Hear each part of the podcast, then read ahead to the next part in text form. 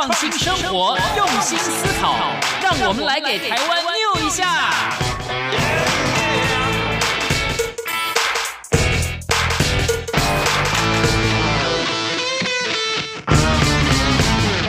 打开收音机，收听健康知识家，可以消耗一大卡。欢迎来到黎慧芝主持的《健康知识家》。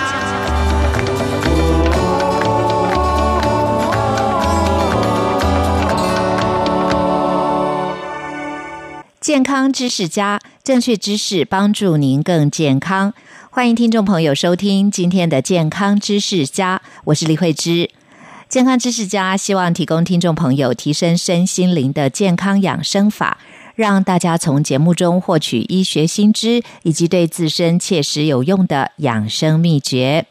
今天节目很高兴访问到的特别来宾是大家相当熟悉喜爱的台大医学院微生物免疫学博士、前台大医院主治医师。天津医科大学客座教授、养生专家孙安迪医师，欢迎孙医师。孙医师好，主持人好，各位好朋友大家好。是今天孙医师要跟大家谈目前新冠疫情的状况，全球的一个状况。我们看到，特别是印度啦、欧洲、美国、美洲等等这些地区国家都比较严重一些，所以要特别请教孙医师，像是印度啦、欧洲、香港、台湾又怎么样？因为也有一些新的状况产生。那相对的，台湾比较起来，我们的疫情数据是蛮好的。请孙医师。为大家介绍一下全球疫情的状况。对，那么我们先看这个，到八月三十一号，全球确诊已经两千五百万人，是死亡八十四万人。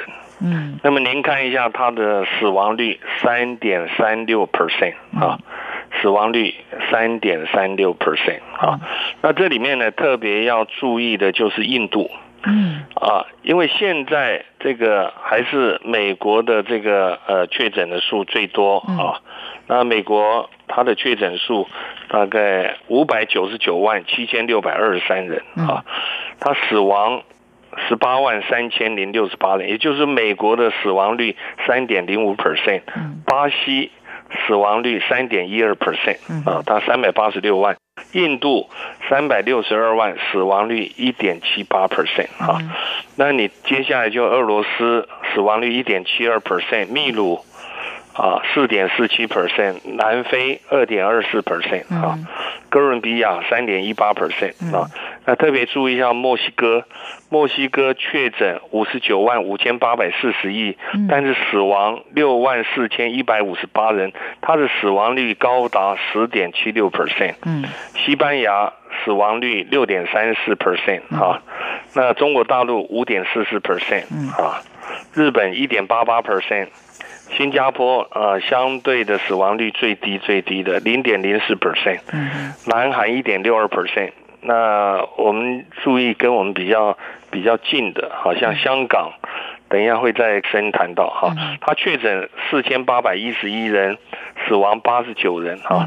那么死亡率一点八十 percent，但是最近发现新的病毒的这个确诊率越来越来越多哈。等一下也会提到他做的这个普遍的筛选哈。对对对。那台湾呃确诊四百八十八。死亡七位啊，一点四三 percent，相对是比较低的。嗯那么在这里面呢，特别各位好朋友，您注意到印度哈。那么印度呢，呃，它为什么最近大幅度的这个确诊的增加？是因为它这个筛检检测的这个量能啊，那么增加的很快。它呃以前是每一天。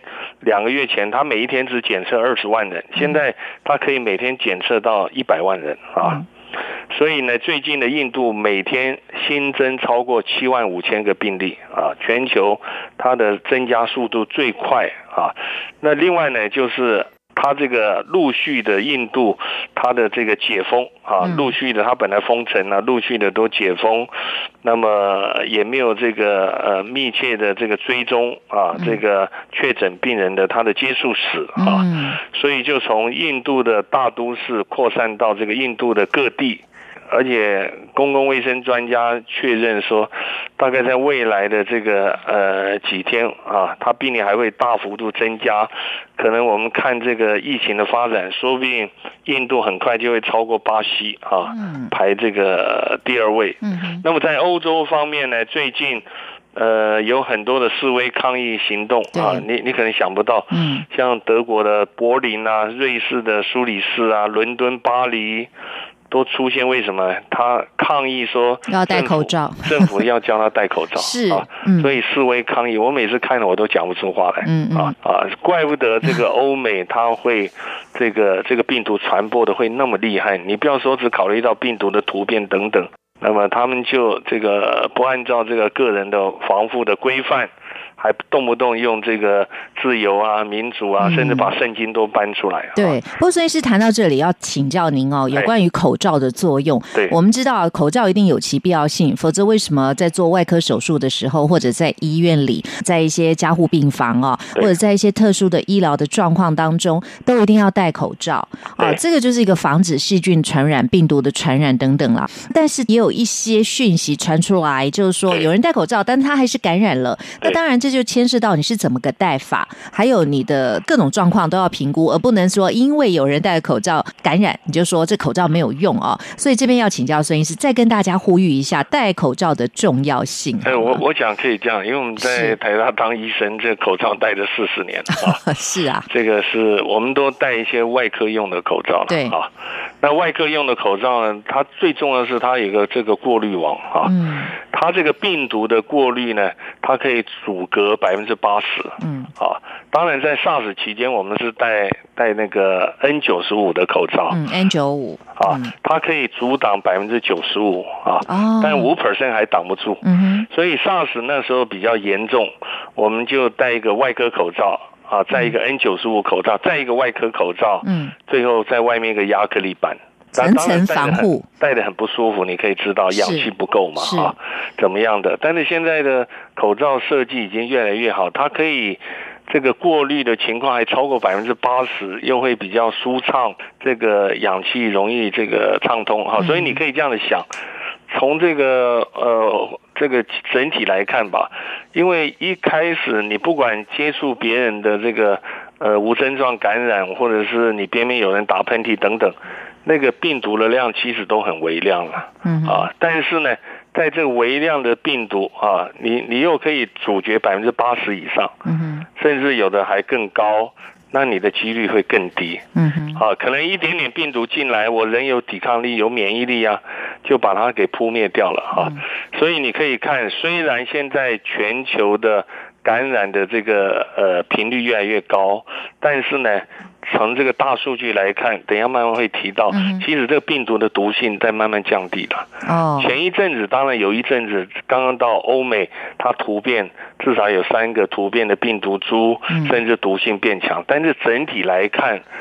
它的这个病毒的毒性慢慢降低，因为年轻人感染越来越多，嗯，好，那年轻人感染，年轻人免疫力好，就对病毒有压制吞噬，嗯。啊，那等一下会慢慢提到有一些这个确切的这个数据，但是不管怎么样了，你可以看到这个台湾也好，还有这个日本、韩国、香港等等，哈，因为以前有 SARS 惨痛的经验。所以这点非常重要啊！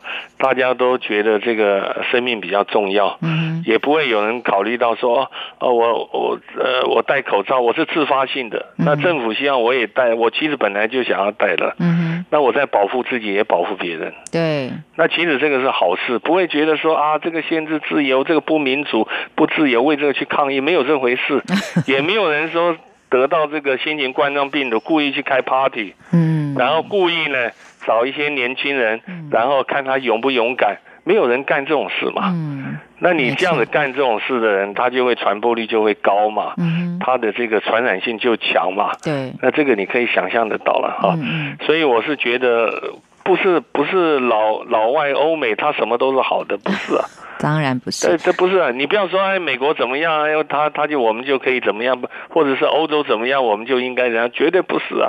你要分辨啊，人家好的我吸收，不好我要排除掉啊。对对，我有很多好的，我要自己保留，不要因为这个老老外不这样做，那老外贩毒你也贩毒吗？老外吸大麻你也吸大麻吗？老外感性的泛滥，你是不是也认为这样的比较好吗？不是嘛？所以这个是要自我判断哈，那就牵扯到这个整个的这个呃价值的这个提升，或者是对这个生命的很多看法。的确是这样子啊，这个健康就很明显的，这个新冠病毒就知道了嘛。对啊，想请教孙医师啊，这个口罩有没有使用期限？口罩慌的时候。一开始这个疫情好像蛮严重的，那大家都抢口罩。那时候就有人戴 SARS 时候留下来的 N 九五口罩，感觉防护性比较强。但是问题是它的年限蛮久远的，在使用期限以外的这个口罩还可不可以戴？口罩有没有使用期限的？它有，它有使用期限。那效果会打折，对不对？它会比较差啊。但基本上像我们以前在台大院，因为用 N 九十五还是机会少了啊。啊，N 九十五你要注意，有的是工业用的，有的。是这个医疗用的，你不要弄个工业用的，嗯，这个是不行，要用医疗用的，嗯嗯，啊，嗯，那么另外呢，外科口罩，有时候我们一一一一个上午，对不对？我只要口罩我湿了，嗯，啊，有时候你你戴口罩，你要跟病人讲话，嗯，要告诉他病情啊，然后有时候会。会口罩会撕掉，我那个口罩我们就丢掉了。对，绝对。好，或者是口罩哪个地方松了，我们都是用绑的哈，上面绑线，底下绑线，好，绑在脖子，绑在头。嗯，那这样子可以比较调整啊。其实这个比较好的，就是绑的其实比较好的，其实比较好了，因为每个人这个头大头小，还有各方面的都不一样嘛。对，而且那个松紧度啊。如果说你你每次都挂在耳朵，我看很多人挂在那个地方上面的这个鼻炎的地方也没贴紧，底下也没贴紧，有的就挂了好玩的，嗯，有的是挂了意识到了啊。所以手术用的其实它大部分都用绑的，哎，都用绑的，绑的比较好啊。对对，绑的比较好，我可以调整啊。每个人不一样啊，是是是，对不对？他没有这个一致性的，那而且这样比较严谨，你还可以。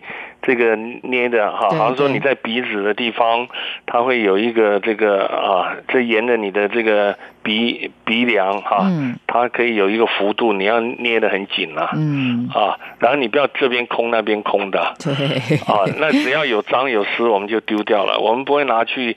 用电锅再煮一下，什么不会这样子干的？因为我们看很多人，他大概觉得很闷呐哦，比如说长期在一个场合里面，所以呢，他戴口罩的方式只有遮住嘴巴，鼻子也没遮，那这个就比较没有效，对不对？没有用啊！我不跟您跟您提到，就是说这个新冠病毒啊，它要经过这个呃接受器 ACE2，嗯，进入到我们的身体。ACE2 在哪里呢？就在这个鼻黏膜，哈，口腔的黏膜。还有眼睛的黏膜，还有咽喉，还有这个鼻鼻咽的黏膜，都是在那些黏膜上，在最外第一线就是这些黏膜。嗯，那你露个鼻子在外面，对不对？嗯，它有如果有病毒啊。假设边边有有个有新冠病毒，他打一个喷嚏，那个病毒就从你的鼻孔就进去了。嗯，然后你在鼻孔，当然我们有有鼻有黏液啊，有一些免疫防御素啊，免疫的这个呃溶菌酶等等，免疫球蛋白，它会压制那个病毒，嗯，让这个病毒这个把它压灭掉、扑灭掉，让它不要从这个呃这个黏膜的 ACE2 进到里面啊。所以你的身体的健康很重要，你你可以看出来，就是我们总体再来看，你看有的人得到这个接触到新型冠状病毒哈，那有的是呃没有没有没有任何的问题，有的是无症状感染，有的根本没有感染，对，有的无症状感染，有的是轻症，有的中症、危重症啊，还有这个呃死亡，对不对？嗯，但是你可以看出来，基本上死亡率。大概啊，现在三点七七，我们就抓五 percent 吧啊。那么这个重症啊，比较危危症跟重症危险，呃，可能有有十五 percent，但是百分之八十都是轻症，嗯，甚至都怎么样，嗯，就是跟你的免疫力啊，因为我们接触的病毒不像我们医护人员，对不对？你正在急救，你正在插管。那时候那个病毒量非常的大，嗯，甚至会有点喷雾化，嗯，你的空气里几乎都会喷雾都有，嗯，那那个那种机会比较少，对一般人太少这种机会的嘛，对对对，所以你自己稍微注意一下就安全。结果你看，老外一大堆人在抗议，好，呃，又没有戴口罩，又反对戴口罩，又在有的甚至狂翻，甚至有的这个示威，嗯，啊，有的震爆。哎，他是成千上万人嘞。对，你无症状感染，你每个地方无症状感染有一 percent、五 percent 都可以想象得到，还算是可以想象得到合理呢。嗯，那我们这个地方那个脏话，对不对？万分之八点三，对，等于是还不到千分之一，那个比例很低了。嗯，没错。那那在台湾就是因为。呃，大家有这个自觉性哈，就觉得这个以前有惨痛经验，必须要戴着口罩，而且政府。在不断的在这边加强，他也配合。对对，哎，这个是关键了。嗯，你不要一直想只等疫苗，等什么东西？有的根本就已经早就死掉了。因为这也是自爱嘛，懂得保护自己、保护别人嘛，保护家人各方面嘛。对，你你不要以为你年轻，你得到这个病毒，你变得很轻微症状，但你家人有老人啦，对，说明家里面有心血管疾病的人啦、慢性病的人啦、肺病什么有病的人，抵抗力差的。对不对？那他们说不定因为你这样子而得到重症，甚至死亡。就是。那你要想想看，什么叫合算不合算呢？的确是这样子。所以哦，现在这个状况就是口罩其实一定要戴的，是一个必备、基本的、最重要的。对对，大家要有一个正确的认识哦。这个时候，这个所谓的人权哦，就是不是只有你自己的人权，你还要顾及到别人。你自己如果不担心，你要怕自己会传染给别人，或者你增加了国家社会的负担呢？这个是自己要考量的。那再就是现在呢？很多人当然就期待这疫苗的出现，不过我们看到美国也有一个调查了啊，有蛮多的比例民众觉得，如果这个疫苗出来，他们也不见得愿意施打。那这个跟流感疫苗一样，有很多人呢，他是急切的要去打流感疫苗，尤其是有些可能是年长者或者慢性病的人，对，他不希望得到流感，增加他这些慢性病可能引发的并发症等等会很麻烦，或者年纪大抵抗力弱。那有些人也反映，的确他们打了流感之后，觉得哎那一年就比较没有感冒啦。什么的，这个是好的部分，但当然疫苗我们说到都会有一些疑虑，或者有些人他施打就会有副作用。那当然比例不高，但是如果说一旦发生了，当然对那个人来说是百分之百。所以说就是看你自己的拿捏取舍。但问题是这个新冠病毒啊，感觉是它可能变异的也很快。那疫苗的发展是不是来得及？那即使疫苗现在做出来了，那它将来是不是会有变异等等？所以这些都要请教孙医师。就是目前整个疫苗新的进展发展。的一个状况。呃，现在我们想可以这样子讲，说到目前为止，全世界有一百六十五支疫苗正在开发中啊。嗯。那么有二十七支啊进入到临床啊，临床有第一期、第二期、第三期这样一直下来。嗯。好，那么我们现在先看。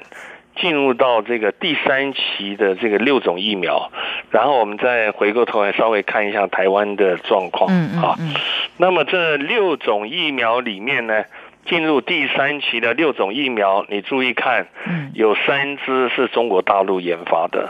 哦，占了一半了，一半。呃，你你不要小看中共，你不要小看他，认为他什么都比你差，不是这样子的。现在大家应该不会这样认为。哎，真的，我到现在还是认为有人就这样认为。对对啊，那个，那你要看人，你会进步，人家也会进步啊。就是，就看他有没有着力的。而且你注意看这一次新型冠状病毒，中国大陆啊，你回过头来来看，他现在。为什么他的确诊还是维持在八万五千零三十一？它有增加是缓慢增加，嗯，然后他的死亡四千六百三十四人。那以前你都笑他，哎，怎么样怎么样？但是他把它当做一个一个重要的民族战争在打，嗯，他认为这个是生死存亡的战争，嗯，所以他一定要要克服，一定要。不管动用国家整体的力量、人民整体的力量，甚至这个经济力，也要把它压制住。嗯，那我觉得他成功。嗯，好，那他在里面惨痛的经验，你就要把它当做一个重要的参考。嗯，你不要自己也历经了一下，你不要认为这个病毒只会攻击中国人，不会攻击美国人，没有这回事。对，好，那别人。这个惨痛的经验，争取三个月的这个缓冲期，你不要不当回事。嗯啊，因为我们在台湾很当回事儿，嗯，所以我们才会有比较好的成果。嗯，欧美到现在还不当回事儿。还动不动把圣经拿出来说，圣经呃叫教人正常呼吸，你戴个口罩，你用呼吸器违反这个正常呼吸，违反上帝法则，那个都乱扯。所以我就觉得这些乱搞哈。但是你注意看这里面，我特别提到呃，同样是中国大陆统治的这个香港啊，香港因为。这个可惜，他那时候回归没有回归中华民国哈，回归这个中共哈。你看香港，因为他最近这好像有重复感染的病患呢。他最近一直在增加，所以他开始这个普遍的这个筛选。对，怕说有社区。香港那五六百万人嘛，对对。好，他有普遍的这个筛选，他设了一百四十一个检测所。嗯。那么他就用各种手段，让你比较方便去登记，在你住家的附近来筛选检测等等。啊，他很快的，就是呃，从这个九月一号就要展开。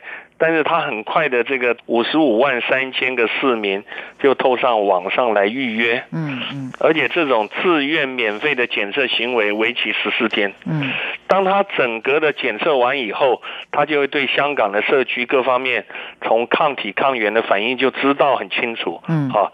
然后他就知道他的政策要要怎么样再调。嗯，那我们我们回过头来也看看我们在这个台湾，不是前一阵子不是彰化有做检测吗？对，这个普筛也要请教孙医师哦。这个普筛到底有没有它必要啊？这因为医界有一些不同的看法。对，我想是这样子，就是说你看你的感染性高不高了啊？那香港它会普筛，当然。他前一阵子他才好像说他现在四千八百一十一个确诊嘛，但是他一下子增加哦，连续一百个一百个超过，每一天连续好几天每天超过一百例一百例，而且香港那个小的地方，它的进出很频繁，对，而且各种种族都在里面进出，对，人员很复杂，嗯，啊，但他心有余力他就做普筛，如果今天香港穷的要死，根本没有余力，他没有做。那么只用这个戴口罩、居家隔离，这我完全可以理解。但是他有能力，他愿意做，我我我替他喝彩。嗯。那我们回过头来看台湾，是台湾，你说要对两千四百万人做普筛，好，我我想没还没有这个必要。嗯。但是呢，这个可以怎么样？针对危险性高的，好，现在我们内部。我我举个例子，这个呃，本来中央疫情这个指挥中心有规定，有什么样情况之下才要才要检测怎样怎样怎样，结果他认为这个脏话呃没有达到这个标准，他就去去做检测啊。但脏话有他脏话的看法，嗯啊，他认为第一个就在脏话。然后呢，还有一些这个很多很多这个无症状感染，现在越来越多了啊。他有的你根本不知道嘛，他怕有漏网之鱼，好，所以我就看你是不是心有余力。对，我觉得以台湾的这个医疗环境，台湾的经济能力绰绰有余了。而且脏话也不过检测以。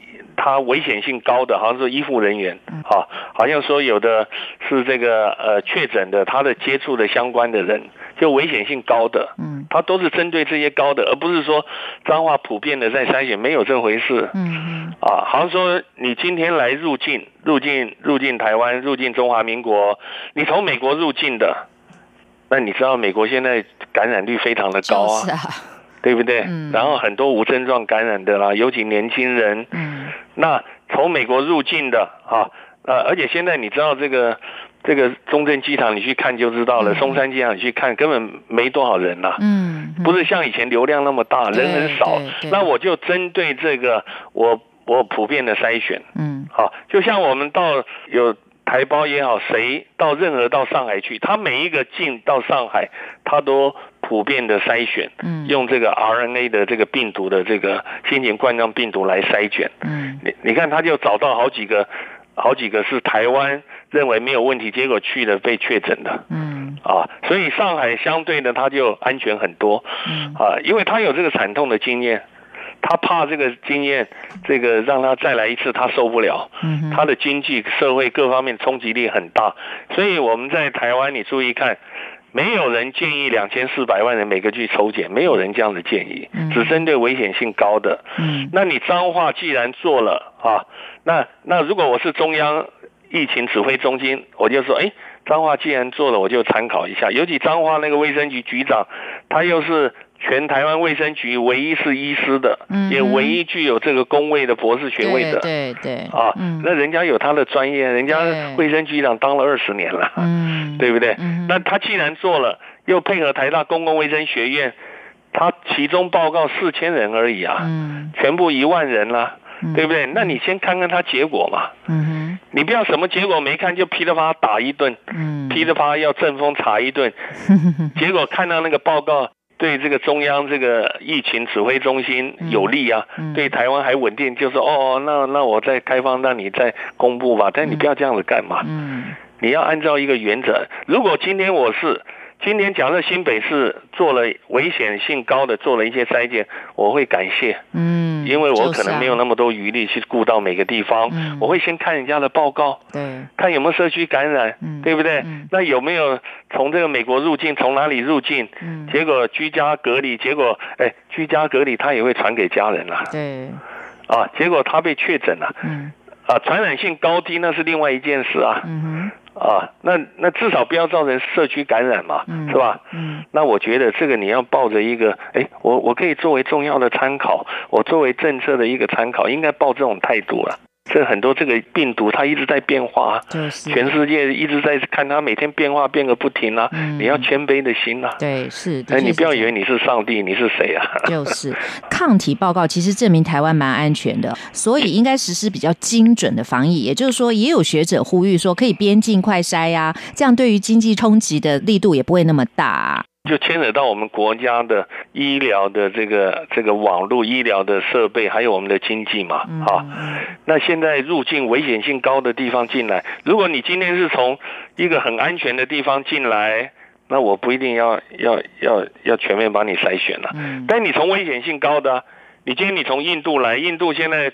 突飞猛进啊！嗯，你从巴西来，你从美国来，对反正现在中国大陆相对安全一点，对不对？它它多了，你你你看那个中国大陆啊，那个中共，嗯，对不对？他在武汉，他是呃一开始从武汉这个等于是扩大嘛，他痛定思痛，一千万人一千万人去筛选，嗯，哎，人家两个礼拜就弄完了，嗯哼。对不对？你看，你看中国大陆它的这个医疗的状态，它各方面台湾比它好多了。嗯，就看你要不要做。嗯，结果一千万人弄完了以后，他得到一些报告，他就安心了。嗯哼，对不对？然后北京动不动他四百万人、几十万人去做，他就得到一个一个大数据。嗯，好，这个非常重要。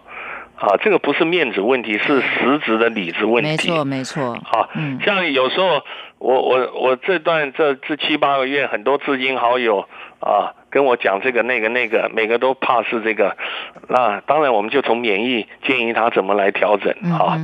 那可能有的是轻微的这个新冠病毒，有的根本就不是，可能大部分都是一般感冒，应该怎么样？一开始分不清楚啊。对对对。对，但是我不能一直等他症状都明确，什么都行，我还是学免疫的。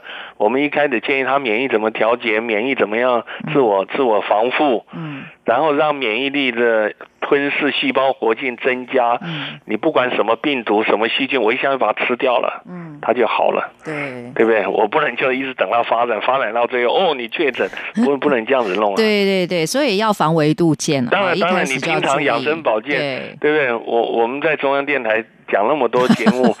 有我们的忠实听众朋友，一定都是健健康康。平常知道怎么保养。是啊，的确是这样。好的，我们谈到这里呢，先休息一下，待会儿我们再继续进行访谈。在音乐过后，马上回来。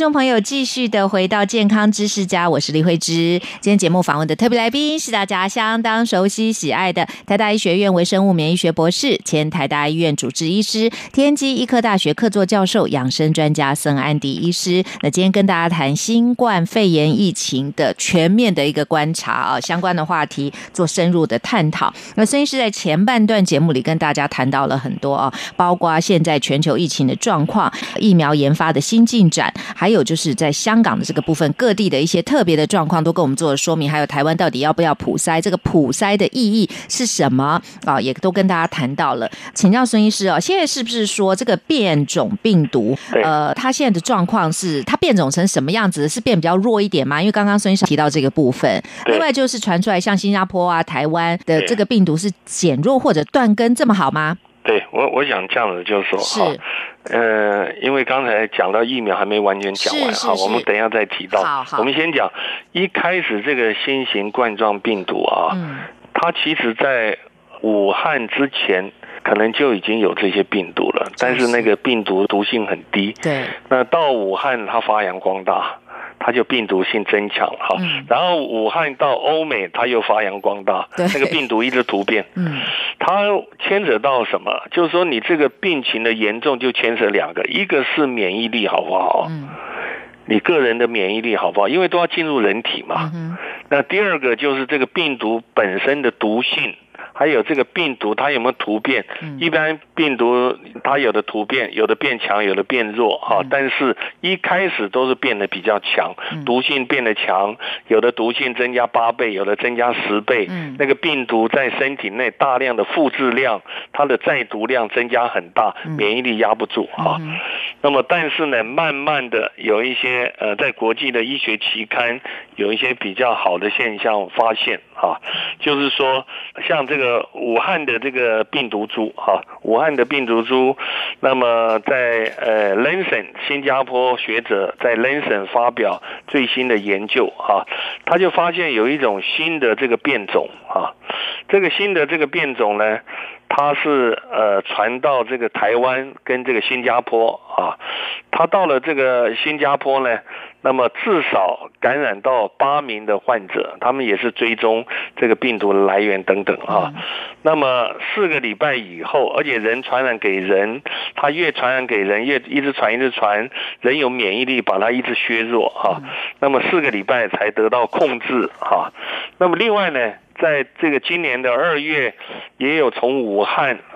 返回台湾的这个旅客身上也有这样的一个变种的这个呃这个这个武汉病毒的变种哈，那么到了台湾传传传，哎这个变种就没有了啊，就因为人的免疫力会削弱，因为这个病毒要想办法要适应人体，想办法要传播力大，那有时候这个病毒毒性会变强，有的会变弱。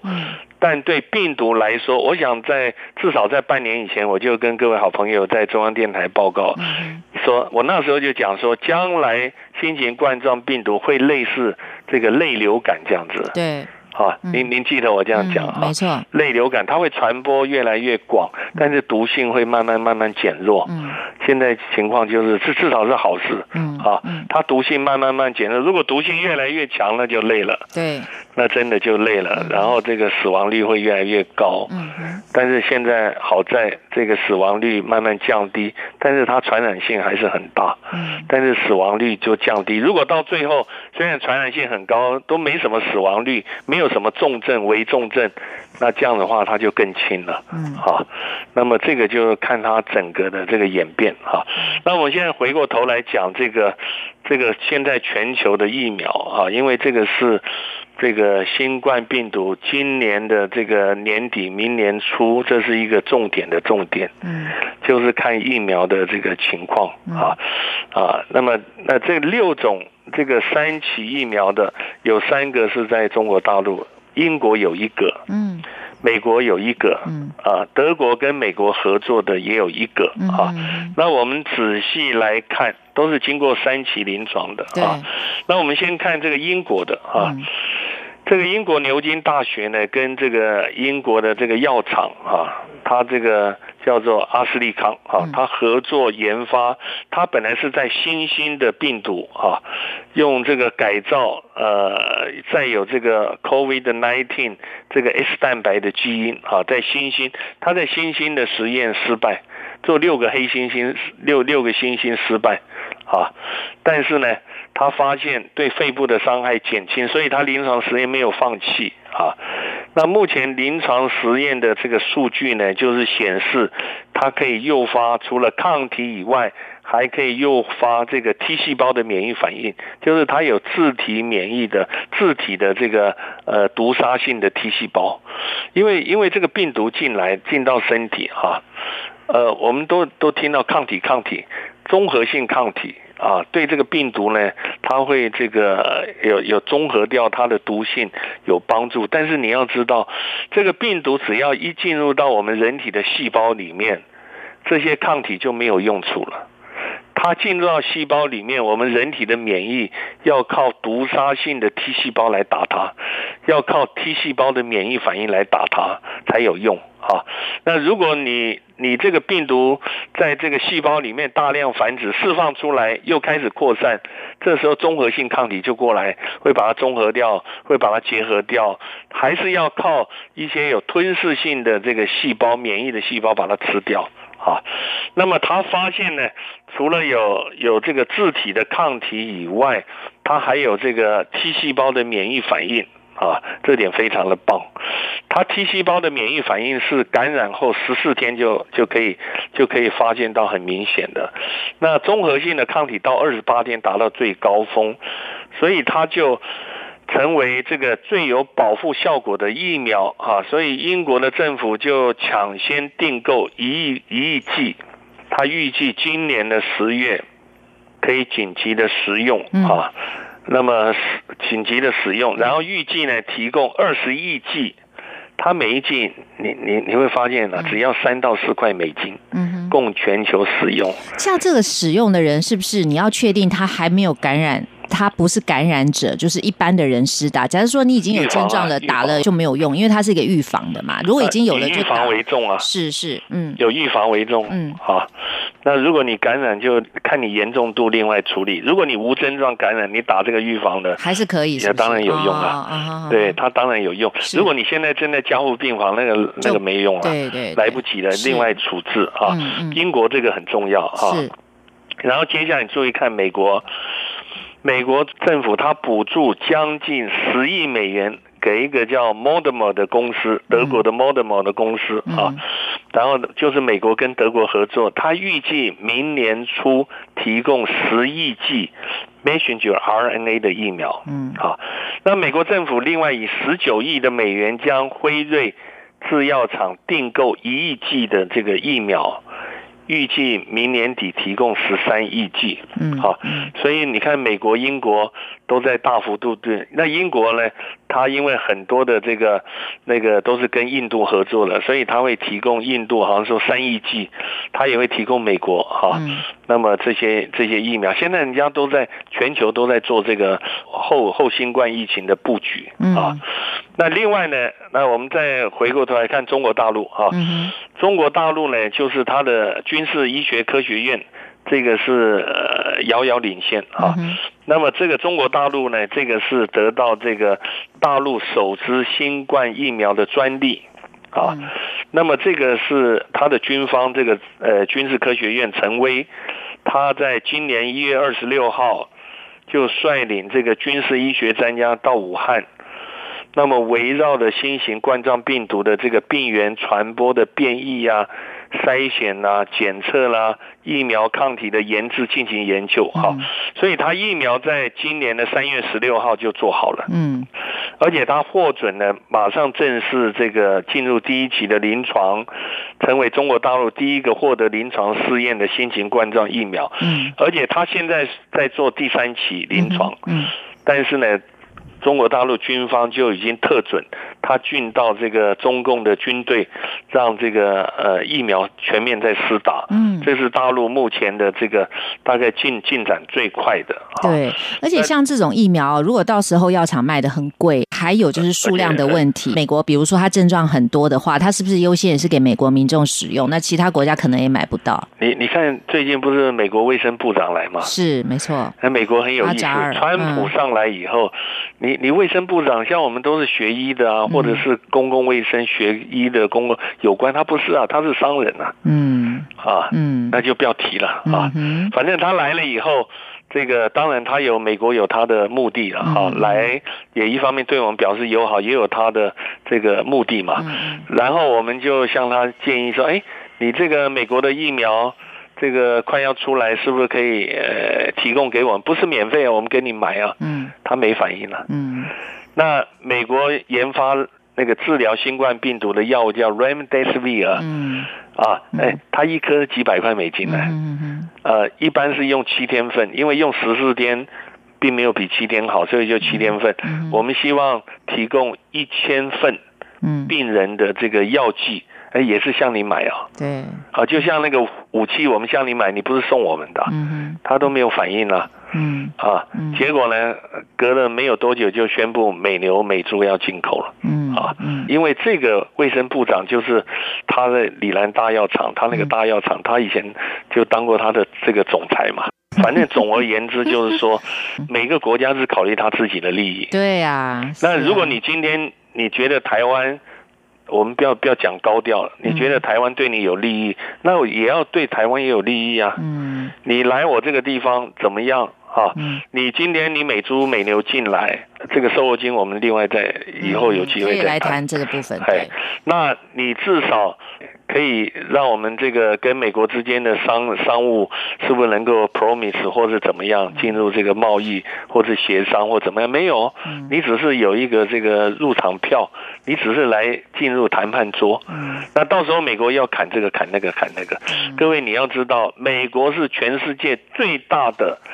最大的农场，嗯，它是全世界最大的农场，嗯。啊，那其次才是中国大陆，再其次才是像乌克兰这些地方，嗯，美国是全世界，它要把它的农业大量的出去，嗯。这是他最重要，对他选票有帮助啊。没错，而且美国经济现在这么差，对，对他大有帮助。是，那那你既然要这样子，我也要考虑对我有没有帮助啊，嗯，而不是说我全面配合你啊。嗯，你你高兴，而且现在我们得到的讯息，美国有很多最大、最大、次大的这个养猪业、养猪公司都已经开始禁用这个瘦肉精了。嗯，为什么？因为欧盟。他进不去，全世界有一百六十八个国家，他进不去，人家禁止这个，他要扩大他的市场，他他已经开始改。改掉他用这个瘦肉精了啊啊！那这个反正你知道越多，你就发觉到很多东西就是跟政治知道越多啊，你就越累。现在我们回过头来就讲，虽然美国已经批准了唾液测新冠病毒，哎，就用唾液啊，因为现在你知道都是好像说你你要在鼻咽部用那个。都是医生啦或护士去取药嘛，对，而且要比较深入喉咙，对不对？我们的嘛。我们现在机场好像现在改成用口水，就是唾液了，对啊。但是因为你要知道，你这样子弄啊，他要把这个 RNA 病毒要分离出来，嗯。它时间比较慢了啊，而且它的技术比较困难，所以美国他就说能不能，因为这个唾液里面有黏膜，它有大量的这个 ACE2 嘛，那那个唾液也会有病毒在里面嘛，不是只有鼻咽了，所以他就收集唾液啊，哈，那这个耶鲁的这个检测方式呢，就是他拿掉了分离 RNA 的步骤啊，那就能够。呃，就他只要把试剂啊加入到这个唾液里面，那么而且他透过短暂加热的程序，就会把这个病毒的基因组释放出来。嗯，好，他不要像以前要分离 RNA，我们在实验室以前有分离 DNA、分离 RNA，尤其分离 RNA，它很不稳定啊，嗯，而且比较麻烦了。要要那个实验室要相当经验才能做啊，嗯，啊，而且它这个又有感染性，就要更要小心了。嗯，他现在只要把试剂加入到唾液里面，嗯，免掉了分离 RNA 的步骤，而且它透过这个短暂加热的程序，就会把病毒的基因释放出来，很快的就会有良好的结果了。所以这个就是很快的，又简单又便宜，它只要十到二十块美金。嗯。那民众只要把口水滴到瓶子里面，几个小时，这个结果就出来了。嗯，那很方便。这这是一个好的方法。嗯，另外就是啊，美国这部分，因为他们疫情非常严重啊，所以美国也透过这种紧急授权啊，要做这个血浆疗法治疗新冠疫情。但是血浆听起来也有部分的危险性。我们说输血，你再怎么过滤这个血浆的这个部分，也是一个大工程。因为现在已经很有经验了啊，很有经验。你你看嘛，你治疗的药没有那。那么特效药，嗯，那疫苗还没有出来，那怎么办呢？嗯，总要想方法。在以前 SARS 的时候呢，啊，甚至我们台湾也是啊，这个 SARS 感染，结果他被救好了。对，啊，他的血液里面有针对 SARS 的这个抗体，也有针对 SARS 的毒杀性的 T 细胞，还有很多免疫的细胞，T 细胞、B 细胞都有。嗯，然后等到下一个。这个感染到 SARS 的进来，已经在非常危急，你没有办法了。那不得已呢，他就把这个病人的血浆啊，把它分离啊，把里面呢含有这个抗体的这个血液的部分，当然还有一些他纯粹用抗体血液的部分血浆了哈。但是如果技术比较再精进一点，他会把这个有这个毒杀性 T 细胞的部分。啊，嗯，那么也把它取用。它现在主要是针对这个血浆，啊，血浆的部分，嗯，具有这个抗体、综合性抗体的血液的部分，哈，就输给病人。啊，那么这个也就是说呢，这个美国 FDA 呢，它二十三号紧急授权啊，允许使用康复者的血浆治疗新型冠状病毒肺炎的这个患者。他说，这个美国 FDA 说啊，该疗法已知跟潜在的好处远远超过已知跟潜在的危险。嗯，啊，所以他就选用哈，而且呢。这个 FDA 的这个呃中心的主任，他在一些重症的患者在确诊三天内接受含有这个高浓度抗体的康复者血浆的治疗，它的效果比接受低浓度血浆治疗来得好啊。那么最佳受惠者就是八十岁以下。呃，没有需要使用呼吸器的住院的病犯，他们三十天的存活率会提高百分之三十五。嗯，啊，就是说，就面临到没有办法，要找一些办法。嗯，那么这个是现成的。其实从最早在免疫开始发展，就有用这些方法。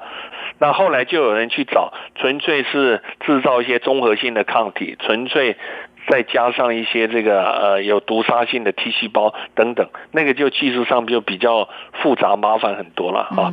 那这个是一个比较简单的方法，但是不得已时之，哎。比你想象的好很多。对，所以其实现在还是有很多方法在研究当中，因为特别治疗也非常的重要哦。那不过在这个中医药的部分呢，孙医师之前也跟我们谈到了很多，有很多很显著的发展。其实中西医一起合作来提升免疫力，也是一个很重要的方法。对，实际上我一直觉得很可惜的，就是说。那么中国大陆，他确诊的这个呃八万五千零四十八个这个病患，嗯，其实他百分之九十二是用中药治好的。哦，这这个很重要。哎，那其实呢，百分之八才是用西药啊，西医西药啊。那在台湾呢，那么也有一些这个呃中药的这个台湾队啊，那么有。台湾清冠一号啊，那中国大陆有这个呃，从古代的这个疫情找一些专家，那么弄出一些这个中药方哈，还有很多中医介入啊。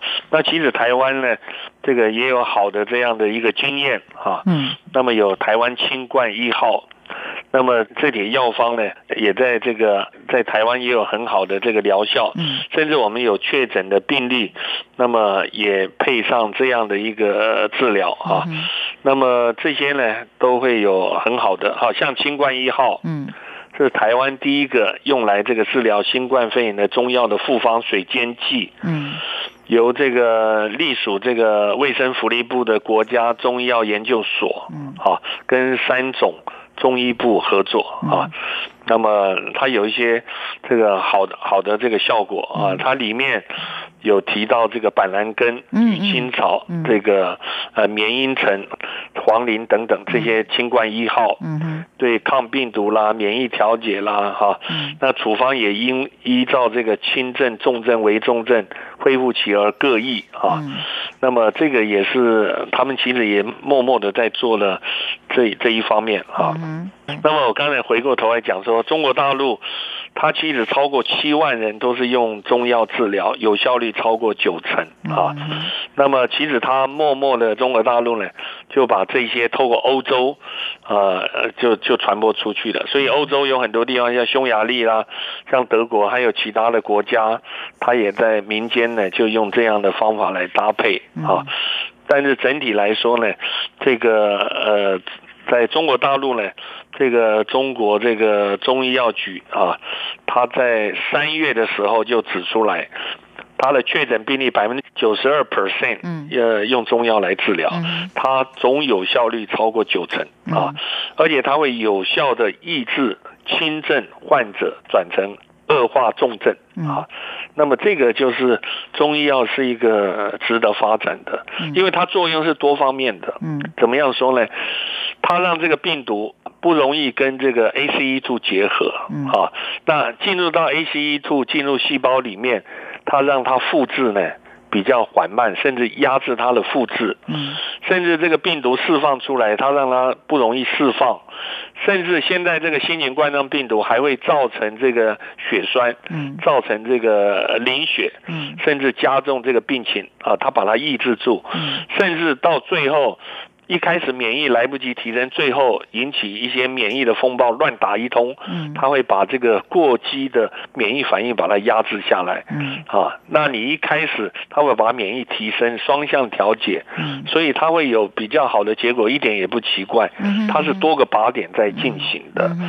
那不过可惜的是呢，因为像这一类的这个研究要进入国际西医为主的 SCI 的重要医学期刊比较困难，嗯，所以不。像这个西药呢，这个广为人知的传播，对对，那么这个是有点可惜了。对，也许未来中医可以发展出一个类似国际期刊等等，这个因为很多西方人其实现在非常能够理解，而且也非常认同中医药还有草药等等的疗效啊，这个效果他们其实很认同的，所以其实这是可以未来好好发展的。一定要透过科学数据的话，一定也有方法可以检验出它的功效。其实中国大陆它有发表在大陆国内的期刊啊，但是它不像这个 HCI 用英文的啊，然后在国际各个方面，像我们西医。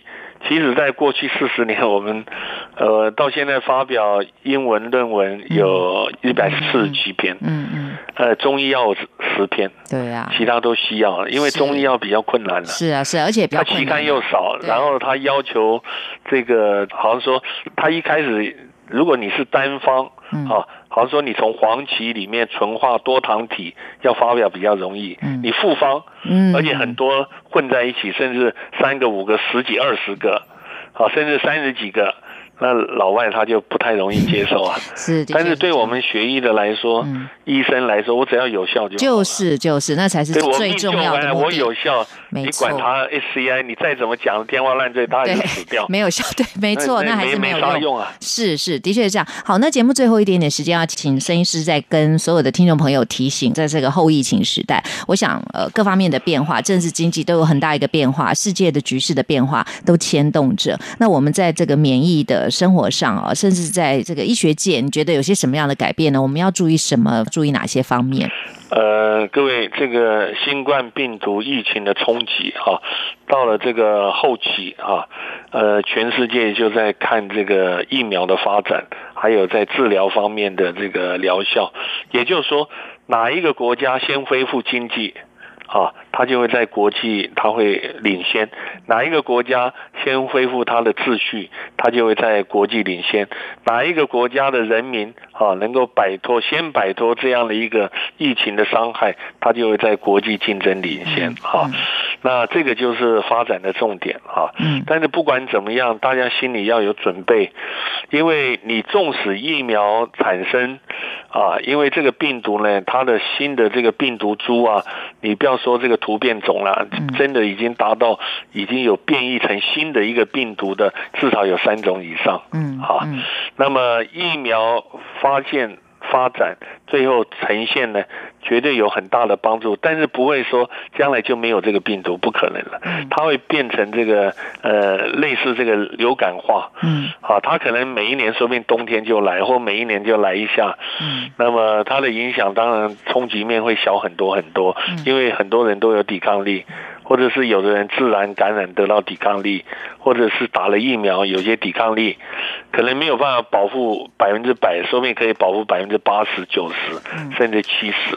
好，那你个人的抵抗力好坏就是关键的关键。对，你个人抵抗力好坏，说明你保护七成，另外三成就靠你自己把它补强。嗯，甚至你没有疫苗，因为你个人保护力好，甚至你也你也痊愈，甚至也不会感染。嗯，所以还是要每个人呢。就自己先关切自己，先从你个人，然后家庭、至亲好友、社会，心有余力向外扩张。嗯，好，那我想这个是关键的关键。哪一个国家先从这里面复苏，好，经济是最明显的，嗯哼，它就会在国际领先。嗯，啊，这个就是关键。是，今天节目呢，就非常的感谢台大医学院免疫学博士、前台大医院主治医师、天津医科大学客座教授、养生专家孙安迪医师，为我们就新冠肺炎疫情哦整体的观察做了很深入的探讨分析，非常的谢谢孙医师，谢谢。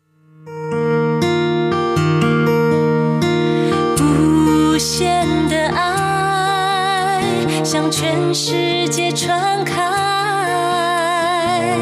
永恒的关怀，来自他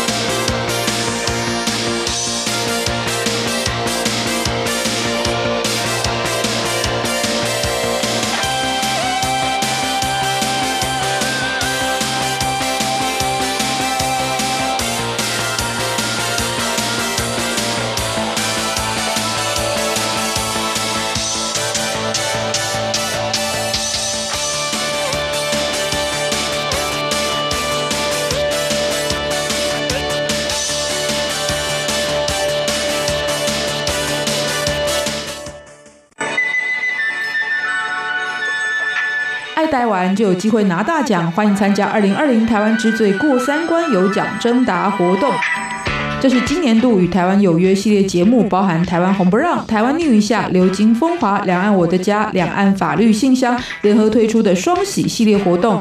第一喜有奖征答，只要在八月二十四号到九月二十四号为止，能答题过三关，就有机会获得包含品牌手表、饰品、耳机以及台湾文创礼盒在内的超值礼品。第二喜现场扣印拿大奖，九月十四号周一晚上七点一个小时当中扣印到节目，就有机机会可以获得多样化的台北故宫精美礼品。有奖征答的三个题目是哪些呢？第一个题目就是台湾本岛的最北端是位在于哪里？是富贵角还是三雕角还是好望角？第二是台湾电影卖座记录中目前在地票房最高的保持者是我的少女时代还是那些年我们一起追的女孩还是海角七号呢？第三个题目是台湾人口最多的直辖市为新北市、台北市或者是台中是？只要答对这三个题目就能够参加有奖征答，可以透过官方网站答题或者透过系列主持人的信件传真 email。email、微信、微博、脸书等管道参与，或者都可以 email 到三三八八点 rti 点 org 点 tw。一起努力过三关，与台湾有约，带您深入认识台湾。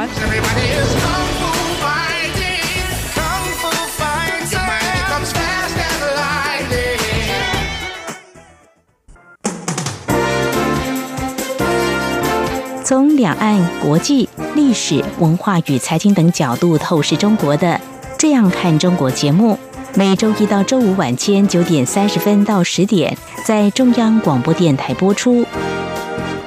如果您对《这样看中国》节目有任何收听想法或意见，欢迎寄信到台北市北安路五十五号，也可以透过电子邮件的方式。节目有两个信箱：二零二零 at。R t i 点 o r g 点 t w，或是二零二零零二零三 n e w s at gmail dot com。再次谢谢听众朋友们的收听与支持，请持续锁定每周一到周五晚间九点三十分到十点播出的《这样看中国》节目。